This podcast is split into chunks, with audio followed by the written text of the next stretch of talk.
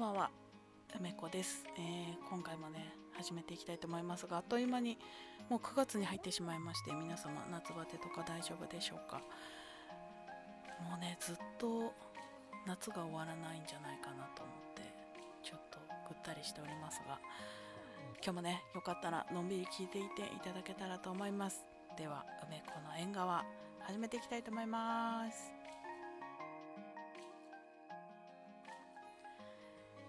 今日なんですけど今日ちょっと話したいことあって。あのもしかしたらちょっとね非常に興味が分かれるところかなと思うんですけどあの私このコロナ禍に入ってからっていうタイミングがあの脱サラをして音楽をし始めたタイミングとあのほぼほぼ同じ感じでですね会社を辞めて音楽やろうと思ってあのシフトチェンジをねしたタイミングでコロナ禍に入ってしまったのであの結構音楽活動の入り口がもうライブ配信みたいな感じだったんです。でその頃って在宅ワークとかっていうのも徐々に出始めたみたいな頃だったのでこうみんながお家にいる時間に何をができるかみたいな時期だったと思うんですけどその世の中的にもそのサービスがどんどん増えてきて配信アプリができてきてっていう時期だったので今ほど YouTuber がいっぱいいるとかライバーがいっぱいいるとかっていう時期ではなかったと思うんですよね。でそんな時から始めてもう今4年目とか5年目4年目かなぐらいになるんですけどあのそのライブ配信のライバー側の目線と、まあ、リスナーで私も動くことがあるのでリスナー側の目線とそれを総合した時にこうだったらいいなとかこうだったよっていう話をしたくてですねこの私の持論的な話なんですけどあの枠作り、まあ、いわゆるその配信の一つのルーム、まあ、例えば私だったら私の梅子の枠のこの中の枠作りをするというかしたというかしているというかそのことについてちょっと話していきたいなと思っていてもうこの配信のねアプリっていうのがなもう本当に今いっぱいあるんですよ。もうどんどん出てきていてで私が始めた頃っていうのはあのこれ名前なまあいいか。あのポコチャとワンセブンライブと TikTok 私今この3つが大きくやってたんですけど他にも、えっと、スプーンっていうラジオアプリとかあとまあ最近はビゴライブとかショールームはちょっとやったことなくてあとふわっちとかとにかくいろいろ試したんですこの4年で。それぞれの良さはあってそれぞれ目的とか使い方とかも違って、まあ、いる、えっと、リスナー層というかその何て言うんだろうな、まあ、年齢とか年代とかそのリスナーさんとしてのキャラクターの違いとかっていうのが結構大きく違くてですね。で私は今 TikTok に落ち着いてるんですけどその中で、まあ長くやってるっていうものと、まあ、ある程度形ができてきたなって思えるものとっていうのがどんどん絞れてきてでそうなってくるとそのアプリによって配信の何て言うんだろう雰囲気？っていうものが変わるのかなと思ってたんですけど幸い私の配信する枠っていうのはどこも同じ感じなんですよね。まあ来てくださる方が、まあ、少し一定数は同じ方が移動して聞きに来てくれたりはするんですけどでも圧倒的に新しく出会う人たちが多いわけででもそれでも最終的にはやっぱりみんなどこも同じ雰囲気になるというか。って思ったのが、まあ、私がそういうキャラクター変えてないのでどこの配信のアプリでこういうキャラクターでいこうとかこういう配信をしようとかっていうのは変えてないのでやってることは一緒なんですよね。でやってることは一緒。ただ来る人が本当に毎回「初めまして」っていう人たちばっかりなので。でもそれでも同じ雰囲気を作ってお互いに楽しくいられてさらには平和でいる。これがすごく私にとって配信をする居心地の良さにつながってるというか。でこれが何でなんだろうってずっと思ってたんですけどこれが今日分かりまして私。今までもまあずっと言ってきたことであの考え方に変わりはないんですけど、まあ、明確だったのはどこの配信のアプリにいても同じように応援してくれる人たちがいてリスナーさん同士で独占欲がない。まずそのはあのライバーっていうかその行った配信の枠の主さんに対しての独占欲がまずない。いいのか悪いのか分かりませんよ。これね私の感覚なので。あの私だけとか私だけのコメント読まれないとかっていうそういうこう承認欲求をこれね言ってて本当ね偉そうに何を言ってんだって話なんですけどでも客観的に見て本当にそうだなと思うのはそういう独占欲が、まあ、出てきていないっていうのとリスナーさん同士で揉め事がないと思ってるこれは。話を聞かないから。であの私が向いている方向とリスナーさんが同じ方向を向いてくれている。これは本当にありがたいことでこう私がこういう風な配信をしたいんだよねっていうことを話した時にいいじゃんやりたいようにやりなよ応援するだけだからって言ってくれる人たちの多さこれは本当に私幸せだなと思っていてあの配信のアプリごとにねそのシステムというかその内容の作りが違うのでその使い方っていうところはそれぞれあるんですけどその中でもその配信をする目標に対して同じ方向を向いてくれる人たちとか気持ちを汲んでくれる人たちのがすごく多い。なのでこうすごく穏やかというかみんな同じものに対して楽しめるというかなんかそういう枠が私だけじゃなくてリスナーさんたちも含めて一緒に作ってくれているというか自分たちのおのおのできることで応援してくれてるというかっていうことをだからだと思ってだからみんな同じ方向を見て応援してくれてるから平和でありそれが私の居心地の良さで配信が楽しい。だからみんなの力があってこそでそこに関しては私もね頑張ってはいます一応ね。私のやりたいことだから。それはもう大前提。でプラスアルファその来てくれる人たちが応援してくれるからこそ一つになって枠を盛り上げていく。っていうことにどこに行っても楽しいのはきっとそれが理由だと思ってちょっと自信につながったというかでそういうのをその構図というかその形がねっていうのがワンセブンライブをやってた時に私ずっと言っていてあのいわゆる牛丼屋さんみたいな。私今日勝手にこれを梅子的牛丼理論って呼んでんですけど牛丼屋理論って呼ぶことにした。この牛丼屋理論にあのついてちょっと私今日これ絶対話そうと思ってちょっと長くなるかと思います。いつもだったらこれぐらいで終わるやつ。でもこれは本当にあの配信を見に行く人もそうだけどこれから配信をしようかなと思う人とかライブ配信の枠作りに迷ってる人とかあのそういう人たちに届いたらいいなと思ってどうやって公開していこうか迷ったんですけどこれ文字にしてもちょっと伝わらないしでも喋ったら言いたいこといっぱいありすぎて話があっちこっち行っちゃうかもしれないとも思ったんですけどでもやっぱりこれは言葉で届けた方がいい声で届けた方がいいなと思ったのであの音声で出すことにしました。なのであのー、聞いてください。とにかく。何かしながらでもいい。あのー、ライブ配信をしてこれからどうしようと思ってる人たちにどうか届いたらいいなと思うし誰かねあの推しさんがいたりとかこの人応援したいなって思う人たちがいてでもリスナーとしてどういう振る舞いをしたらいいんだろうとか、まあ、振る舞いって言ったらちょっと大げさだけど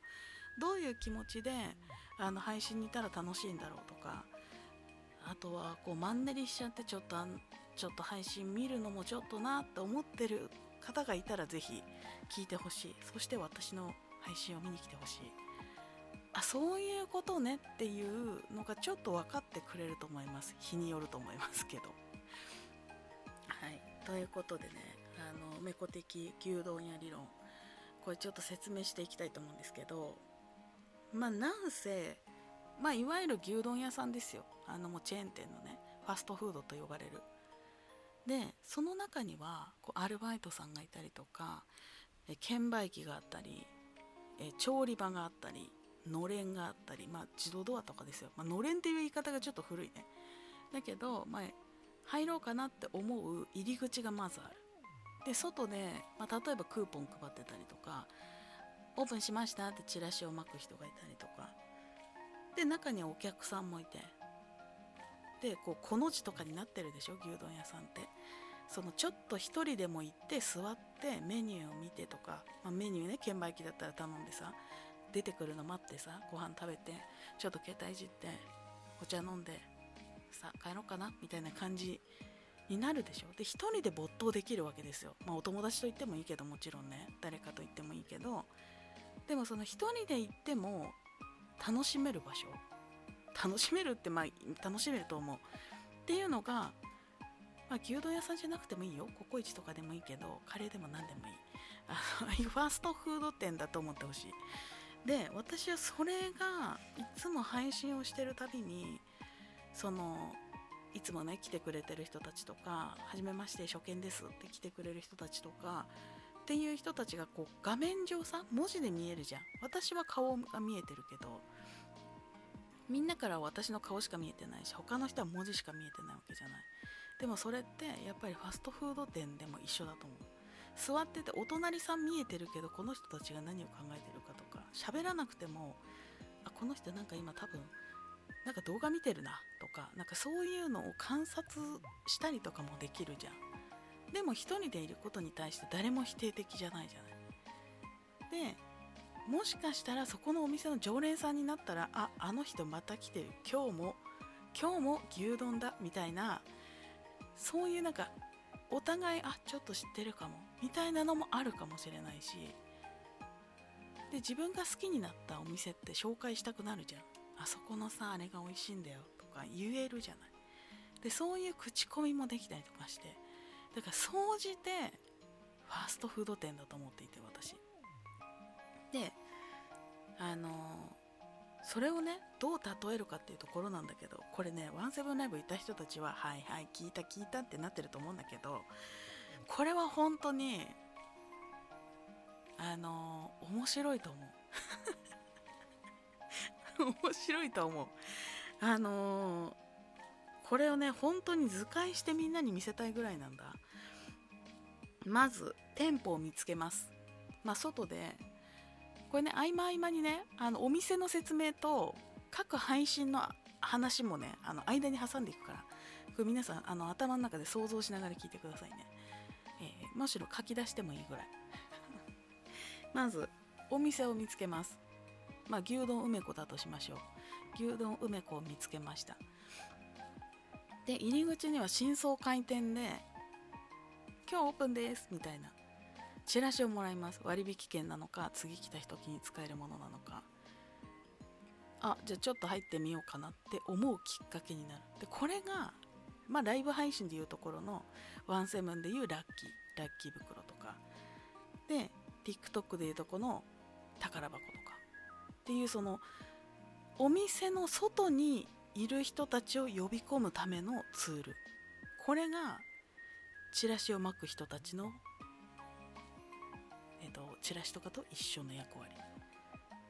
がまずいるでしょ。うで入り口がある。でこの入り口はもう各配信アプリ。アプリのこう画面をタップするかどうか。お店の店構えどうかなとか。でそれってこう各配信アプリのプロフィールの写真だったりするわけですよ。それはその写真は本当に各アプリによって特性が違うから配信をしてるのを見るのに写真が必要なのかとか実は早々に必要じゃないから顔写真がいいのかとか文字がいいのかとかそれは特性があると。思うそれはもうお店の店構えと場所に合わせたもの。よく観光地とか行くとさカラーなもの使わないでくださいとかコンビニも全部茶色でとかあるじゃん。そういうルールにのっとった店構え。つまり配信アプリの顔になるプロフィール写真とかプロフィールの内容とか配信をつけるための画像とかっていうその店構えね。でまずそこがあると。で入ります。いらっしゃいませって声かけてくれるお店もある。し静かにお座りくださいのお店もある。これは各ルームに入った時の、まあ、リアクションだと思ってもらえればいいと思います。店主がいらっしゃいって言うのかバイトの人たちがいらっしゃいませいらっしゃいませっていっぱい言うのかそれとも何も言わずにお好きなとこどうぞだけ言われてこう空気を読んでくれるかこうそっと受け入れてくれるかみたいな。でこれもアルバイトの人が言うのか店長が言うのか厨房の人が言うのかって役割があるじゃない？でもしくは全員で言うのか。これもルームによって違うと。っていういらっしゃいませの担当の人がいると。であとは、まあ、券売機なのか注文の方法なのか。これはもうリクエストとかさ何か質問してみるとか話しかけるとか。っていうアクションにつながるところ。っていうのがまず一つ。あるじゃない。でご飯頼みます。で厨房で今度調理してくれる人がいる。でここは、ま、いわゆるこう配信ってあの応援の仕方ってみんな違うと思ってて私。みんな同じ応援の仕方はできないから絶対に。もうさ暮らしも違う。収入も違う。あの環境も違う。年齢も違う。もう絶対ありえない、ま、全員が同じことをするのは。これは私ちょっとまた話ずれるかもしれないけどそれをマジでライバーが本当に理解しないとダメなところでみんな違うのは当たり前。ただその中で応援をするっていうその言葉のね応援をするということ自体は共通絶対。いや応援しない人もたまにいるよ。アンチって言われるあれがいるけれども 基本的には結構来てくれる人たち、まあ、初見さんにねそれを求めるのは難しいと思うけど応援するよって言ってくれてる人とかいやでも違うな。初見さんもそうだと思う。例えば、まあ、ワンセブンアプリだったらエールが送れる。TikTok だったらいいねを押せる。これってもう一つの応援ですよ。もうライバーにとってプラスでしかない。マイナスなこと絶対ない。そのなんかエールとかいらないんだけどみたいな。そんななんか斜めの配信してる人もいないと思うし TikTok でいやいいねとか押さないでください。みたいな絶対ないじゃん。でそれはもう応援の一つだから初見さんでもできるわ。これは私の間違いだね。初見さんだろうがいつも来てくれる人たちだろうが応援をするということは共通。ただ応援の仕方が全く一緒はまず無理。これは本当に理解してないと絶対にやみます。これは私も実体験。私もした上でそのそこに陥ったからこそ分かる。絶対に応援が一緒っていうのは無理です。もうこれは本当にね無理だよ。同じ考え方しようねとか同じ答え書こうねとか同じ行動しようねって配信以外でも無理なんだから無理よ。だからこれは、ま、ネガティブな意見ではない。ただただ事実っていうだけ。なのにこれを配信者側がなんでイベント出てるのにギフトで応援してくれないの？って言い出しちゃう人たちは結構苦しむと思います。通常のイベント出てなくても通常の配信しててもなんでギフト飛ばないんだろう？っていうそのくれないということだけに対して意識がいっちゃってる人は結構大変な思いをすると思います。私もなんで配信しててギフト飛ばないんだろうって本当に思っていた時期ももちろんあるしでもいろんな経験を経ていろんな場所を変えていろんなことがあっていろんな考え方があっていろんな人の話を聞いて私もそうだったなって思うように全員同じは無理。ただ私が変わらないのはどんな応援の方法でもいいから応援してほしい。これはもう変わらない。もうギフトの例えば100コインとかのギフトとね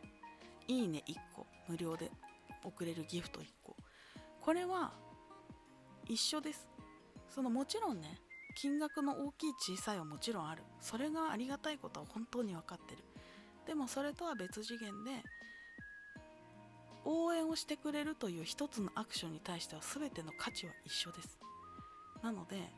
1コインのギフトだろうが1000コインのギフトだろうがもちろんね大きいギフトを送ってくれてる人たちにはすごく失礼に捉えられてしまうかもしれない。でも応援してくれる形その全員が違う環境でいる中で一つのアクションで起こしてくれる応援っていうのは一緒です。だから 1, 1コインのギフトしかくれない無料でもらえるギフトしかくれない人に対してあそれだけかって思うことはない。あるならちょうだいとはなる。もちろんね。無料のギフト。もし行き先ないんだったらちょうだいっていうのはあるけれどもでもそういうのは空気感とかねノリとか関係性とかっていうのはもちろん大事。そういうのもあった上でそういう言うこともあります。私はね。そういう言い方をすることもある。ただ広く見てエールでもシェアでもギフトでも何でも応援の価値は一緒です。もうむしろ来てくれることでありがとうなわけだから通り過ぎていくことなんかできるしね。そこに足を止めて時間を割くっていうそこの時間その入ってきてくれたところから帰っていくところまで。もしかしたらその先に誰かにシェアしてくれてるかもしれない。この間配信でさみたいなあの枠行ってさよかったんだよねって言ってくれるそれが私の見えないところであるかもしれない。ってなったらもうそれは本当に嬉しくない。なんかこの間入った枠でさ歌めっちゃ良かったんだよねみたいな。知らないとこでそれが起きてると思ってください。最高だと思う。だからこそ応援の仕方はみんな自由。だからそこに悩む人たちがいたら本当にそこは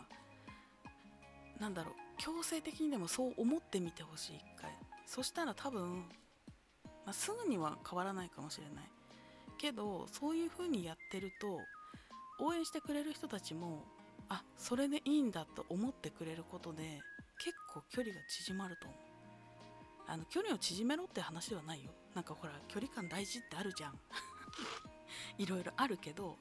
でもなんかその配信者とリスナーの距離は近まるあの近近まるって何？近づくと思う。結構大事な話だったけど噛んだね。そうとかもあるしそもそもやってて楽しくなるはず、はい、っていうちょっとね話それたけども何の話からそれた？まあいいか。何でもいいか。ちょっとそれた入り口忘れちゃったけどまあとにかくその席に座ってねあの牛丼梅子の話に戻りますね。で、まあ、調理場とかからさ出てくるあそう調理場の話仕掛けたんだっけな。そう調理場から、まあ、例えば牛丼大盛り牛丼つゆだく牛丼並みとかさあるじゃん。とそれを商品としてお金の対価として作ってくれる人、まあ、商品になるものね。で例えばそれは有料のギフトかもしれない。1コインのギフトかもしれない。そのギフトを作ってくれる人たちがいる。そのお店に対してね。その牛丼を作ったらお客さんがお金を払って売り上げになりますっていう。その元を作ってくれるその商品を作ってくれる人がいる。でそこには料理長がいるかもしれないしもしかしたら一人親方でもう調理場一人で全部やりますみたいな人かもしれない。それは配信の部屋によって違うじゃないやっぱり。ギフトのね数だったりとかそのギフトっていうところとかエール1個とかフルエールまでね例えばワンセブンの話でしちゃうと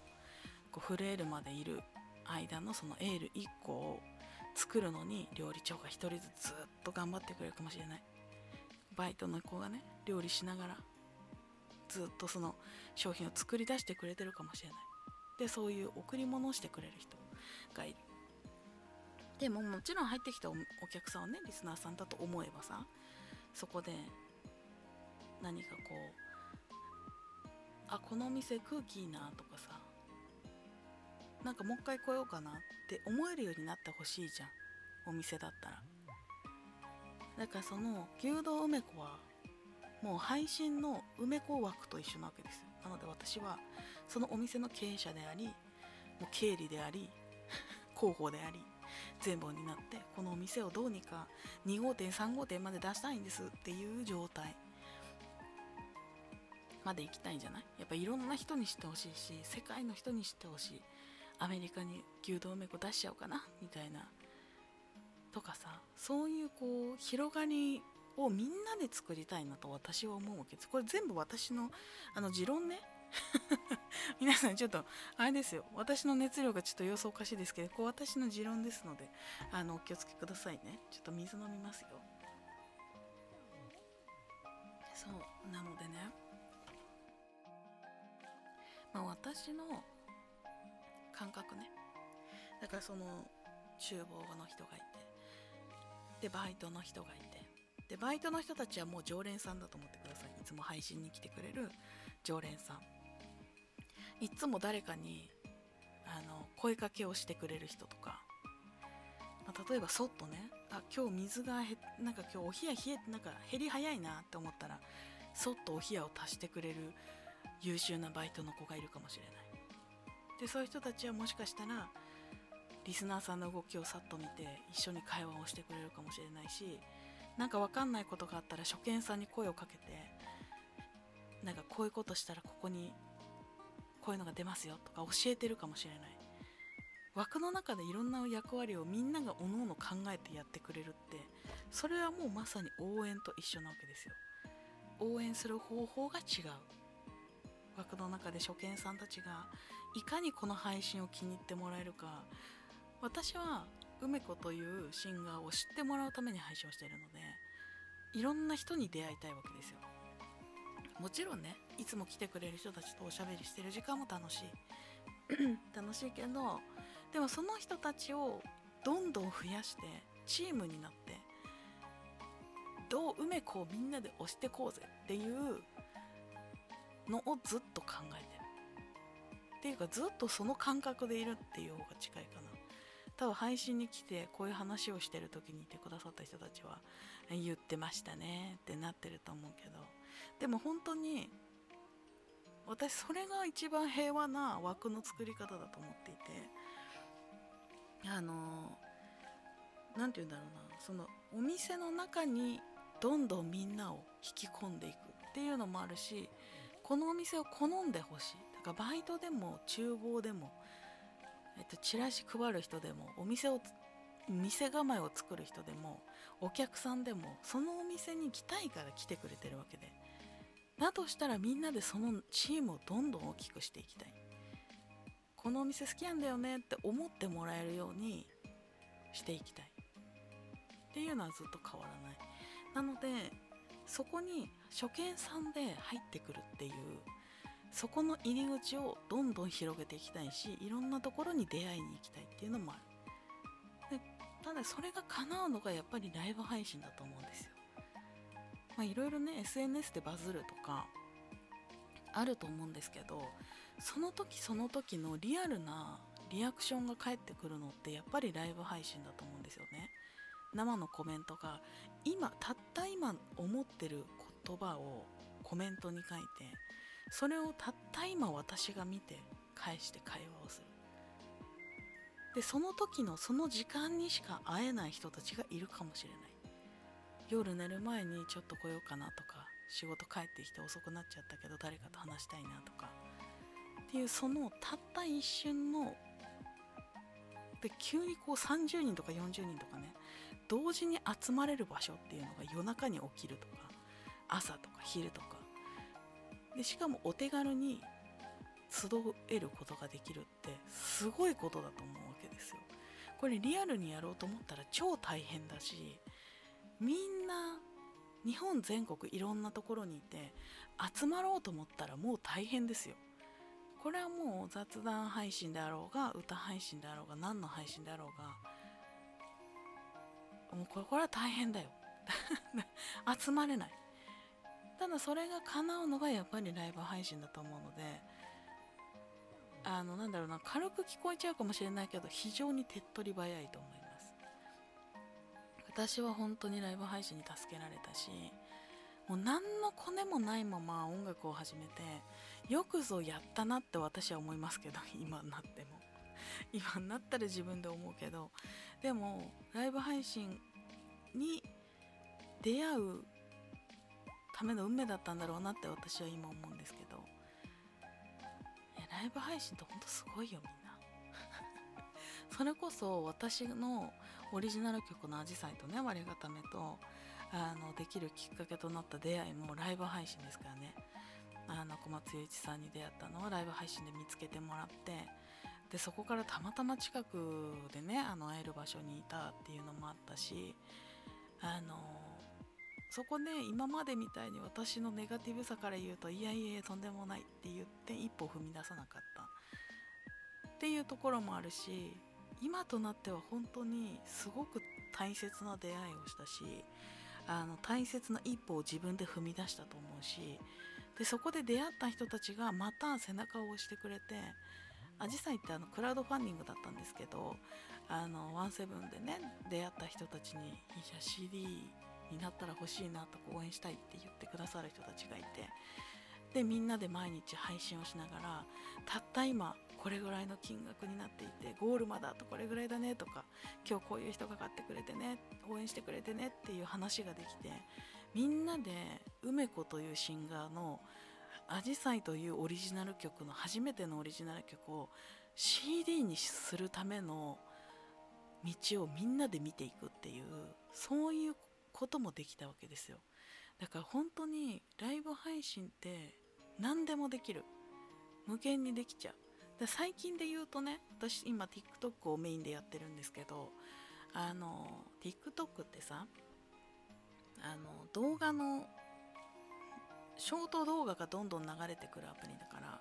その中にライブ配信も紛れておすすめに流れてったりとかするんですけど正直ここ本当に1秒とか2秒の世界なんですよ。次の動画に行くっていうのがねこれはもう数字に出てる。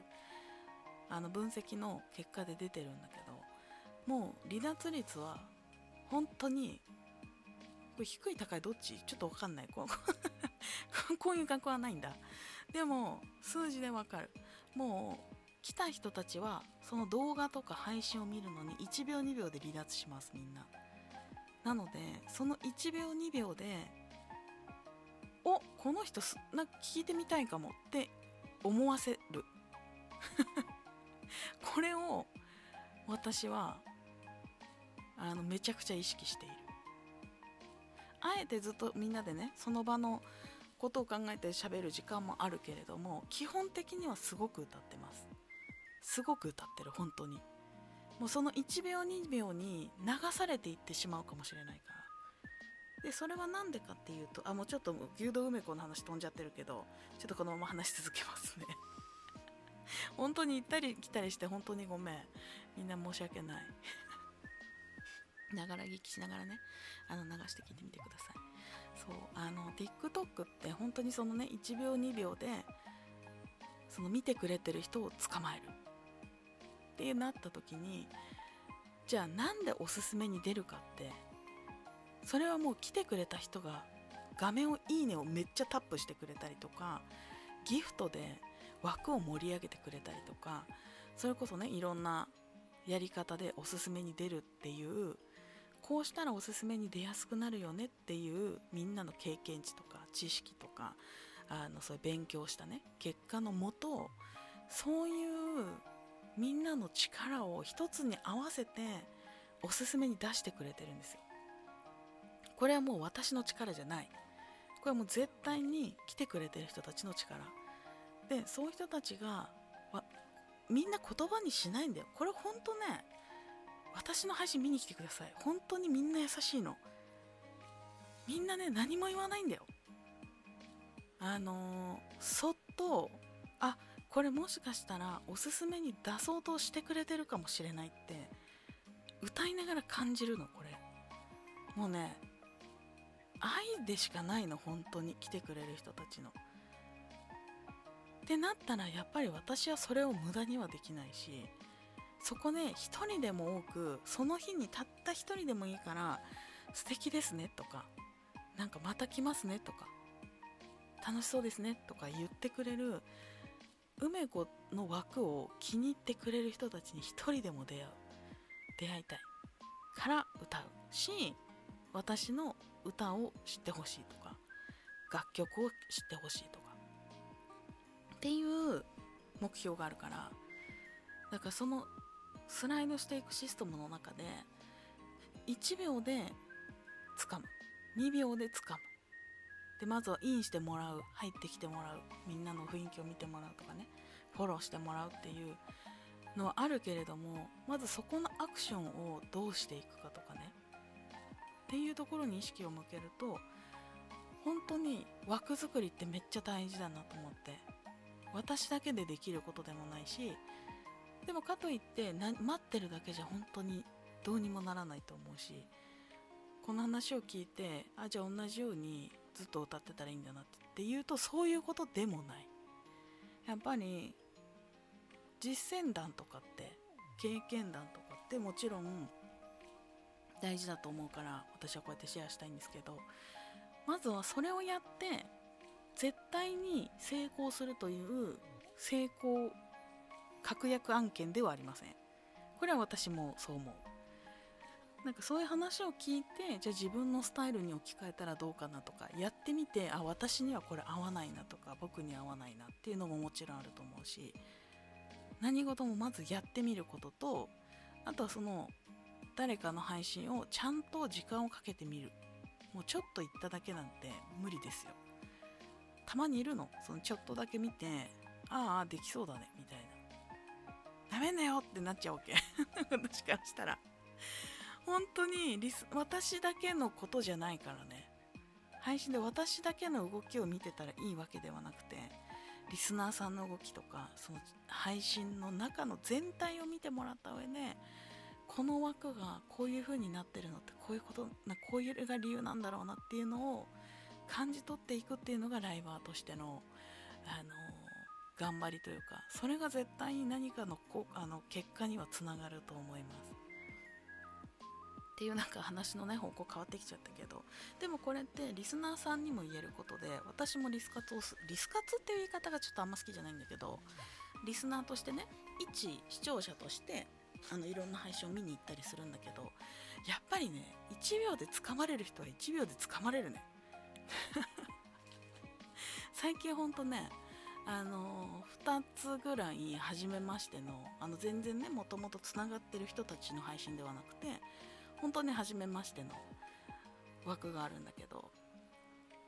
1人はね海外の方のシンガーさんでウェディングシンガーとかされてるんだけどもうとにかく声が素敵でもう英語だから何喋ってるか本当にわからない。もうなんとなくしかわかんない。簡単な英語しか。わかんないんだけどとにかくもうね歌が素晴らしすぎて私この間移動中に聴いてたのに2時間ずっと聴いてたの。車で爆音でもうね。でもそういう出会いもあったりとか。であとはねもう一人日本人の方であのパイプとかねタンクとかあの一斗缶とかを使ってドラムパフォーマンスをしてたりとかあとチームであの何て言うのかな企画をしてねこう枠を盛り上げてるチームの配信者さんがいるんだけどもうねそのドラムドラムって言っていいのかなの配信がやっぱおすすめで流れてきたの。もうね虜です。もうすごい私いろんなとこでシェアしてるからほんとみんな見に行ってほしいんだけど。もうねパイプとね一斗缶とまあなんかその電気を使わないもの？でドラムとしてパーカッションとして叩きまくってんの。でもうねですもう素晴らしいのがその枠のねコメントがもう全然止まらないの。日本人もいるし海外の人もいるしで TikTok だからさ TikTok ってあのコメントがね海外の言葉だったら翻訳されたりするの自動で。そうすると、まあ、ちょっと直訳のね変な翻訳だからちょっとおかしいのもあるんだけどこの才能は素晴らしいとかね。あの見てたらこの間私のこあの結婚式に呼びたいとかね。すごいなと思って。この電気を使わずに超かっこいい音で鳴らすのしかもそれが。もう打ち込みの音なんじゃないかと思うぐらいのクオリティなのね。もう生音とかはさもうパイプとかだとさ普通のドラムとはまた違うんだけどでもねまブルーマン見てるみたいな気持ちになるわけよ。ブルーマン生で見たことないけど。でもそういうねに近い。なんかそのリアルさがいいというか途中でね不具合が起きたら直したりとかしながら。で結構さアップテンポなさリズムでさ叩いてるんだけどもうくもうもうさ国を超えてるの。もう言語も超えてるし国も超えてもう電気があるかないかとかも関係なくてだから停電しても楽しめるエンターテインメントがあってもうね私この熱量聞いてお分かりでしょうか。私は最近ほんとね夢中で もう配信見たくてしょうがないですその人の。だからほんとねそういう出会いがあるわけですよ。だから私もそういう配信をしたいなと思う。で私の場合は、まあ、自宅でねやってるのもあるからあんまり大きい声が出せない。あとはま声質のこともある。あとは向いてる時間は深夜。これが分かってきたのでみんなが今までね結構早い時間にやったりもしてたんだけどよく寝れるんだよねとか眠くなってきたって言ってる話をねよく聞くんです。ありがたいことに。じゃあ寝かしてみようと思って。今までは9時10時とかゴールデンタイムって言われる時間でやってたんだけど今はねもうあのしっかり深夜にやって深夜にみんなを寝かしていくっていう。でももちろん盛り上がったらもう全然誰も寝てくれません。もう寝てくれないんだから本当に。これネタですよ。ネタで言ってますけど。でもこういう話もみんなでしてるとやっぱり面白いんですよ。初めて来た人もなんかこの枠すごいな。夜中に全然寝かせないじゃんみたいな。なんか矛盾したことやってんなって面白いなって思ってくれる人たちがいるかもしれないし。で常連さんたちもこのまま寝落ちするねって言いながらもいえいえうるせえなみたいなのを全然寝れねえじゃんっていうのを言いたくなるような配信っていうかそういうなんだろう。一緒の場にいるからこそ楽しいみたいな。っていうね。のがすごく楽しくて私は。でもそれってやっぱり梅子がどこに行きたいかとかどういう配信をしたいのかっていうのをちょっとだけでも 1%2% だけでも汲み取ってくれてる人たちがいるから成り立ってるわけで。だからこそ本当にねあのー、楽しいんです。だからそれに合わせてあのー、その時のね空気感だったりとかで喋りを増やしたりとかひたすら歌ったりとかっていうやり方はしますけれどもだからやっぱりね来てくれる人たちありきで枠作りをしてほしいなと思うんです。すごく迷ってる人たちにねすごく上からみたいになって申し訳ないんだけど。でも4年間ライブ配信をしてきて思うことは本当にそう。で私も定期的に落ち込むこともあるしもう配信したくないなって思うこともあるけどやっぱり楽しいなって思い出してやってる時っていうのはなんか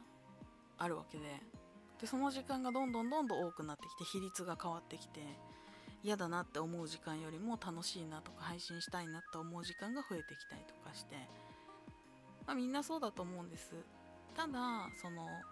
ライブ配信を始めようと思ってどうしたらいいか分かんないんだよねっていう人たちはまず他の配信を見に行く。あの近道をしようと思ってももちろん知識としてはあった方がいい絶対。情報は取りに行った方がいいと思います。なのでいろんなところに行っていろんな配信者さんと仲良くなったりとか分析をしてで経験とかそういう情報を仕入れた上で自分の配信に消化していく。試してみて変えてやって変えてやって変えてを繰り返してきてやっと形ができてくるんだと思うんです。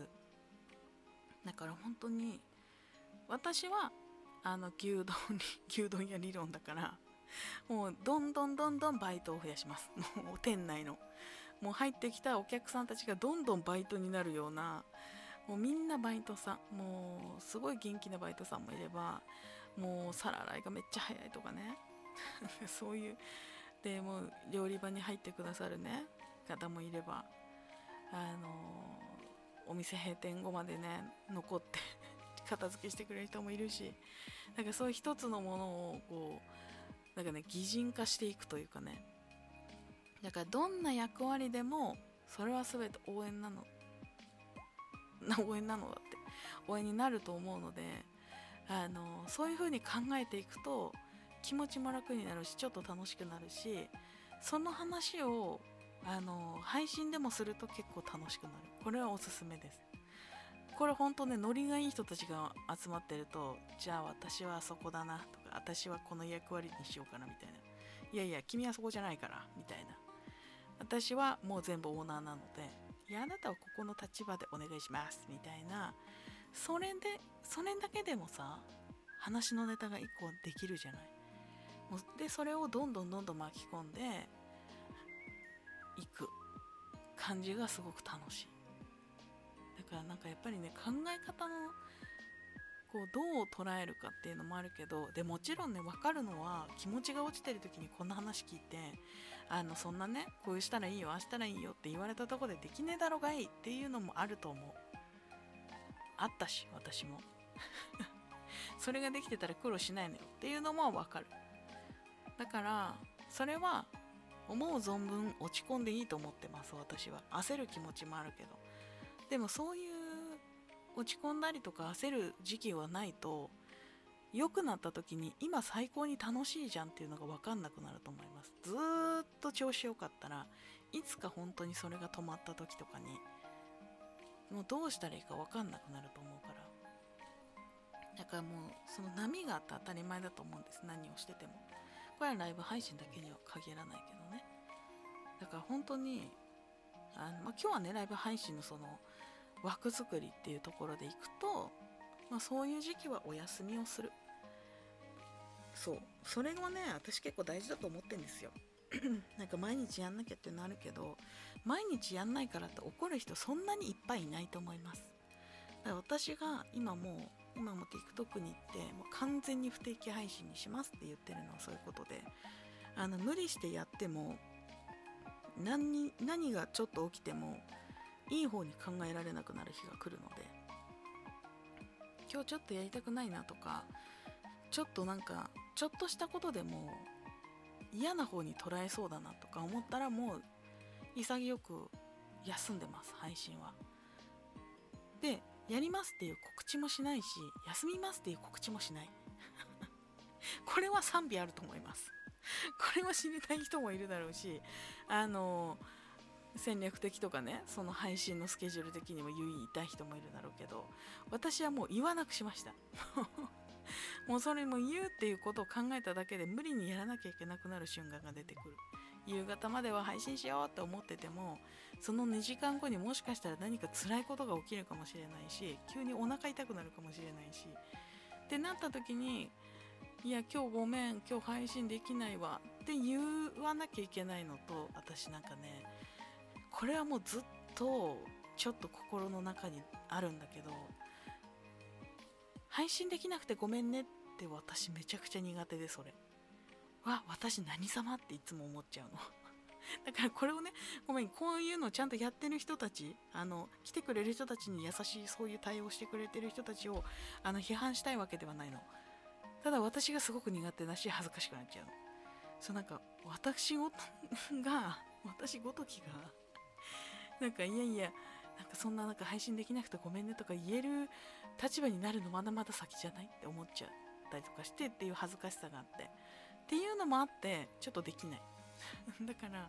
そこをうんって考える時間をもうなくすために完全不定期でやってますっていうスタイルでもう私の配信はもうなんかついてたら来てくださいね。気づけたら来てね。来れるタイミングでいいよっていうのがあるから。だから逆に来れなくてごめんねって言われるのも辛い。急にぶっちゃけると。あのこれは本当ねあの非常にマイナスに捉えられてしまうからちょっと気まずいんだけどあの私人間そんなにね これすごいね。なんかなんかさすごい嫌なやつみたいに聞こえるのすごいなんかちょっとあれなんだけどさ人間そんなに誰も偉くないと思うの私はね。いやでも偉いなって思う人いっぱいいんだよ。だからいろいろ矛盾はしてるのも分かってる。だからこれ伝わるかな？これすごい難しい。だからやっぱりこれ文字にして出すのだけは危険だよね。これ分かってくれる人いるかな、まあ、例えばね私が誰かの枠に行ってなかなか普段来れなくてごめんねって言うのっていやいやいやいや私ごときがそんなになんかそんななんかもう総理大臣とかじゃないんだからそのなんかもう誰でも知ってるような話じゃないんだから私のことなんか誰も気にしてないよねみたいな気持ちに私なっちゃうの自分で言おうとするとね。だからちょっと難しくなっちゃうの。だから言われるのも苦手なのちょっと。ごめんごめんごめんごめんっていう。そんな風に思わせてごめんみたいな感じになっちゃうの。だからそれぐらい私自由に配信してて今。だから実はそういうのってなんか結構サバサバしてるとかって言われがちなんだけどそういうことでもなくて自分が、ああちょっとでもなんか苦しいなとか迷うなっていうことをしないための選択です。だからそういうやり方もありますよ。だからねなんか明日も配信かとか辛くなる日もあると思うんです。だから休みやすくするための選択肢として完全不定期でやるっていうのも結構ありですね。だから出会えた時にその配信を見つけてね出会えた時にめっちゃ応援してくれたら嬉しいよっていうスタンスでいるとすごく気持ちも楽だし自分も楽。っていうところからねそのギフトが飛ばないことに起因してねあの配信嫌だなって思っちゃうタイミングってあると思うんだよライブ配信だと。やっぱりその配信でねお金を稼ごうと思う人たちもいると思うしあのライブ路上でねライブをするみたいなライブに行くとほらチケットとか払うでしょ？でそういうような自分の音楽で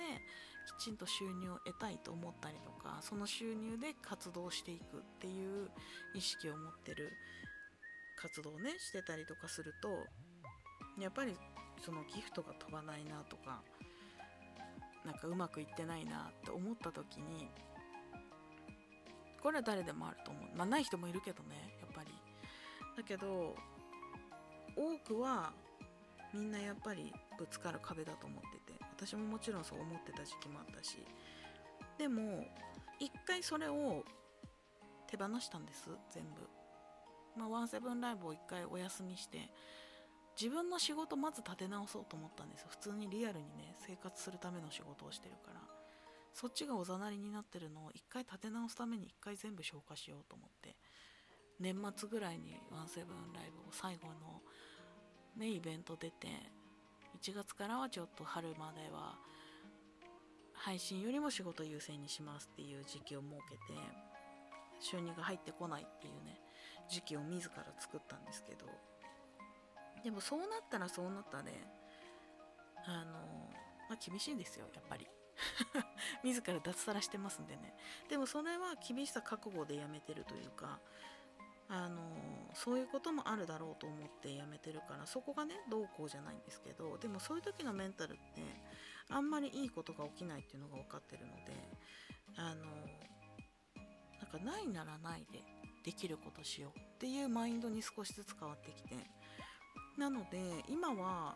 こうなんだろうな。頑張頑張ってるんだよねみんなね。頑張ってるんだけど自分がやりたいことをやって自分がいいと思うことをやって我慢しないっていうのをしだしたらなんかそんなに辛くなくなってきたというかでそれに対しての結果が少しずつついてきたりとかね。それはギフトの数だけじゃなくてよ。あのちょっとずつ毎日知ってる顔が出てきたりとか配信をつけたらいっぱい来てくれる人がいたりとかそこから歌を知ってお友達に勧めてみてくれた人がいたりとかそのギフト以上にその目に見えるものだけのもの以上に得られるものがあったりとかしてだからどうしてもこう配信で悩む人たちっていうのはやっぱりギフトの数字が全てってなってしまう人たちが多い気がしていて私もねそういう時期がやっぱりあったから少なからずあのゼロではない。からでも最近もいろんな話を聞くとやっぱりそこがネックになってるって人たちが多い気がしていて。だからやっぱりねその牛丼や梅子。違う違う間違えた。牛丼牛丼屋理論。これがすごくねこの構造がすごくあのあるとモチベーションになるって私はちょっと思ってて。なんかみんなで一つのお店を大きくする。一つの枠を大きくする、まあ、大きくしなくてもいいんだ。なんか細く長く楽しく平和に穏やかに。っていうのを意識するだけで絶対毎日の配信は楽しいはず。そしてちょっとやる気が出てきたりとか。ちょっと勉強してみようかなとか自分でも頑張ってみようかなっていう思うきっかけになるっていうのは私間違いない気がしていて。だから本当にねあのちょっとライバーにね偏った話にはなっちゃってるけどもでもこれリスナーさんもそうで行ったらどうしたらいいか分かんない枠とか行ったらはここギフトギフト言ってるなとかもちろん言うよ。それはね。多分。あのごめんなさい目標これですとかもちろんそのライバーとしての努力で言うこともあるしもちろんね言わなかったら何も伝わらないからしたりもしますけれども。でもそういう枠をライバーさんと一緒に作っていこうとかこういう楽しい配信を少しでも長く見ていたいなと思ったら私にできることは何だろう。今仕事中に見てるけどエールは押せるなとかシェアはできるなとか。あとはそのやっぱりね無理はできないっていうのはもちろんあると思う。生活をしながら仕事をしながらだから。週に1回とか月に1回とかでも覗きに行けたらそこでできることをしようとか。でも毎日この時間にこの配信見れたら楽しいからこの時間はああの開けておこうとかその時間に合わせていろんなことを全部片付けてそれを全力で楽しもうっていうのも一つだし楽しみ方はめっちゃ本当にいろいろあるからこれはもう一番最初に言ったけどできることがみんな違うっていうのは当たり前でだからやっぱりその見る方法も違うしあのライブをする方法も違うしそれがもう全員やっぱり頭に入ってないと私ばっかりこれしてさとかあの人ばっかりこれでさっていうのが多分出来上がっちゃうんだよね。だからねなんかとにかくそこが本当に大事な気がしていて。だからもうできることはみんな違う。でもその中で来てくれることっていうのがまず大きいなと思っているので是非そうね思える気持ちの時があったらそう思いながらやってみてもらえるといいと思う。あとは牛丼や理論これ本当に楽しいと思う。そしてまあまあ合ってると思うんだ私。これは本当にねいいマインドだと思ってます。牛丼屋理論ぜひお試しください。これカレー屋理論でもいいけど、まあ、牛丼屋が分かりやすいと思うね。カレー屋さんはほら結構さあの何ていうの？敷居高めじゃん？牛丼より。こう分かんない。こう分かんない。これなんか金銭感覚の問題かもしれないけど。まあでもね本当に一つのお店の中にで想像してみてそのよくね私もライバー仲間というかあの古墳仲間でねあのの方が文字で見てると梅子なんか会うまではもう二等身だよ私の中では。っていう話もねしてたりとかして確かにと思って。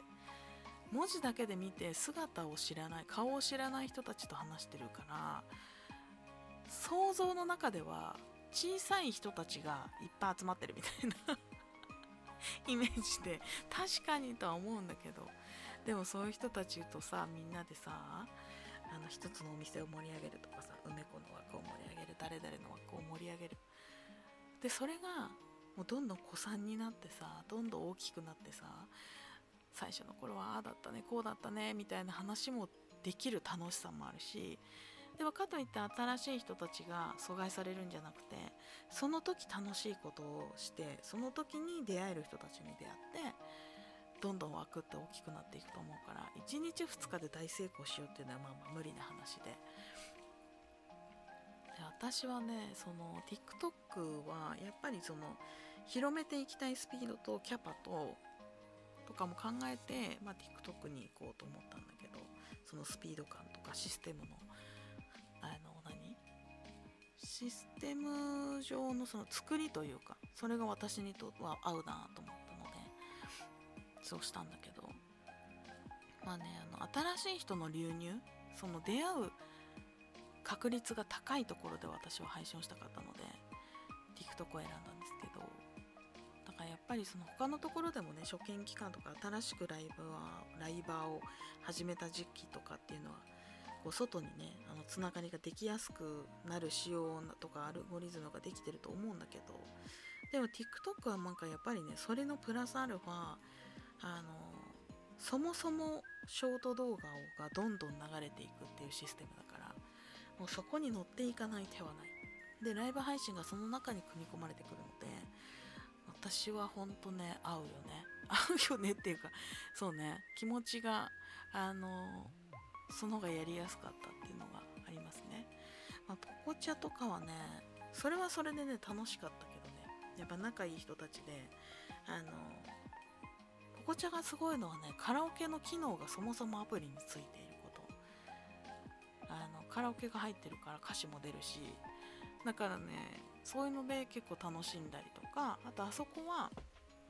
あのその中で遊べるコインが配信を見てるだけでもらえます。コインが自動的に運営側から配られてるのでランダムでね出てくるから毎回金額は違うけどそういう意味では投げ銭システムのあるこういうアプリとかの中では面白いかもしれない。配信見に行くだけでコインが集められるから。っていうところでこうコインをねもらいにいろんな人が回るとか巡回するっていう想定のもと多分 iPhone になってるからそれはそれでね新しい出会いはあるんだと思う。っていうイメージだったかな。であとスプーンのねラジオアプリは音がとにかくいい。あとエフェクトがめちゃくちゃ可愛い。なんか手書きっぽい感じのイラストだったりとか。結構ねなんか他のアプリのエフェクトギフトエフェクトのちょっと類とは違った感じのあ可愛いのよ。で音がすごくいいのよ。あれもあのーまあ、なんか配信人数だと盛り上がってたりとかすると運営さんからチョイスっていうシステムに選ばれてあの露出が高くなる期間があったりとかしてでそうするとやっぱりいろんな人のところにね目に留まったりとかするからそういうところまで続けられたらいいんだと思うんだけどそうねなかなかやっぱねチョイスはちょっと難しかったね。まそんなになるまでできてないんですけど全然。でも音はとにかく良かったし私はそこは見に行く方が多かったですねスプーンはね。でそうね。ポコチャから直であのまあねそこもちょっといろいろあったからあの純粋にポコチャやめて17行こうとかではなかったので私が行った時は、まあ、ちょっといろいろあって本当に歌えなくなった期間が3ヶ月ぐらいあって。もうなんもうやめたいないろんなことって思った時にワンセブンやろうって急に思って始めたのがワンセブンライブ。本当に前情報なしで何の下調べもなく何にも考えないで何の準備もしないままフォロワーゼロで始めるっていうあの勢いだけでね始めてしまったんです。そうでもそっからいろんな人に出会っていろんな人とつながってめっちゃ悩んだりいろんな嫌なこともあったし頭抱えることもあったしほんといろいろ出会いも別れもねあったけどでもそこから去年の12月まで頑張って本当にねいろんな思い出を作りながらいろんな数字を残させてもらいながらいろんな結果を残させてもらいながらやって今はもっと先にいろんな人に出会いたいっていうところであの TikTok に来てねあの2月かな今今年の23456789ヶ月目に入ったんですけど先月ねフォロワーさん3000人達成しまして本当にみんなのおかげ。本当にありがとうございました。こんなに早くね3000人いけると思ってなかったからね。やっぱここに関してもいろんなやり方とか私はこの1000人がまず行くところまでは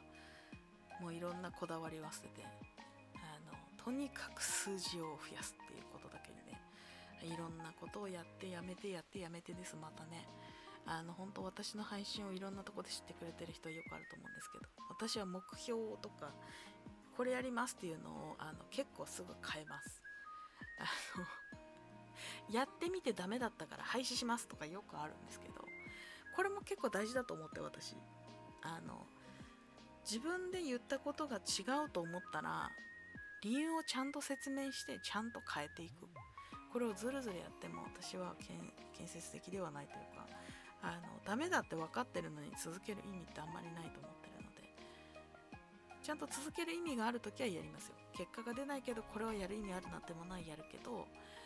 やることにマジで意味がわからんっていう 状況の時は私は何でこれをこうするっていうことにしたんだろうっけっていう時はもうすぐやめます。でもそれでも本当にうちの枠が優しいのはえー、そんなことでもうどんどんややんなみたいな。やりたいって思うこと応援するよって言ってくれる人たちがいるから私は頑張っていられる。だからあ意外と私はそういう手の内というかあのこういうことをこういう理由でやってますみたいなのを結構全部説明するタイプなんですよ。やっぱり応援してくれる人たちにだけは誤解されたくないじゃないね。だから全部説明してでもこういう経緯でこういう風にするのが普通だろうなって思われると思うけれどもでもここがこうだからこうしますっていう説明をしてだからほんとみんなまたさ方向変わってごめんねっていう話はするんだけどいやそんなに気にしてない。大丈夫。やりたいようにやんな。応援するだけだからっていうあのうちは結構ドライさにあの感謝してます。こういう人たちが全てじゃないと思うけどでも幸い私はですねこういうドライな人たち、まあ、ドライじゃないんだよ。本当はね。あの応援してくれる人たちの熱量。ほんとみんなあの口下手というかさ。もの悪口みたいになってきたけど。口下手っていうかなんていうかほんとさ、まあ、似たような人たちばっかりなのみんな。だけど応援してくれる形とか気持ちとかっていうのはみんな変わんないから。もうねおんぶに抱っこです。みんなのおかげで。本当に感謝してる。から私は私でそのねなんか毎日さ感謝してる。本当に感謝してるみたいなのをさ何度も言うと嘘くさくなるじゃん。だから私は結構形でというか結果でというかその過程を見てもらって納得してもらうというか方がいいかなと思ってるのでとにかく歌える日は歌って自分でちゃんと外に宣伝したりとかしながらあの新しいお客さんに入ってもらえるように努力をするというねあのことをしてますけどもね。何の話だったんだろうねこれは。もう1時間ぐらい喋ってんじゃないの？全然超えてる本当に。皆さんすいませんね。これを最後まで聞いてくださる方はいるんだろうか。ぜひねあの感想とかあの何かあったら質問とかあったらぜひぜひいただけたらと思います。いやどうやって終わろうかみたいなのもあるけどもう終わるね。全然話はまとまらなかった気がするけどやっぱりこうライブ配信っていうのはこう癖になるなとか常連化してほしいなとは思うからさ正直ね。でもちろんさギフトもさいいんですいいんですゼロでいいんですとかそういうことを言ってるんじゃないんですよ。あのこれを言う話をするとさあのいやいやそれで本当にみんな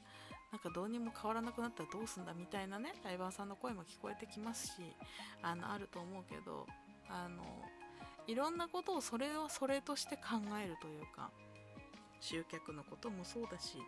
あのその配信をしている間の心構えとかもそうだしもうその時のベストの状態であの配信をしていく。配信を作っていくっていうかね。っていうことなのであの目標のためにはいろいろありますよ。やっぱりね。だけどそのどこか何て言うのかな根本というか考え方がみんな違うっていうのはやっぱり意識しながら全く一緒は無理だからやっぱやっていきたいなと思うしなんかいろんな人がいるからこそ楽しいんだろうなと思うのでいろんな人にどんどん出会ってどんどん口コミで広めてもらってでみんなでいつかライブとかで会えたらいいなと思ってみたりしています。ほらやっぱりすっごいまとまんないんだ私の話って。大丈夫かな？まあ、ちょっと何かねあのライブ配信のとかね質問したいなとかあのライブ配信通してますとかなんかあのご質問とかあればねぜひぜひ DM とかこのポッドキャストのコメントのところが何か問い合わせできたらぜひそこからご質問ください、まあ、ちょっと何が話したかったって私のこの牛丼や理論が話したかったんですね。みんな役割があってそれぞれの方法で応援してくれてる。そしてそのバイトはもう無限に増やせる。どんどんお客さんもバイトももうみんな増やしていこう。店舗も増やしていこう。ぜひねもうもう誰でも知ってるみたいな感じにねなれたらいいなと思っております、まあ、何の話か分かんなくなってきちゃったけどとにかく今日はその話をしたかったという日でした。1時間も超えてね聞いてくれた皆さんありがとうございました。あの何日かに分けて聞いてください。ということで皆様9月もねぜひよろしくお願いします。今月入れてあと4ヶ月で今年ね終わりますんで。あ嘘嘘。9 10 11そうだね。じゃあ4ヶ月。楽しんでいきたいなと思っておりますので。ではぜひぜひ皆様あの、他のねポッドキャストもぜひ聞いていただけたらと思います。ということで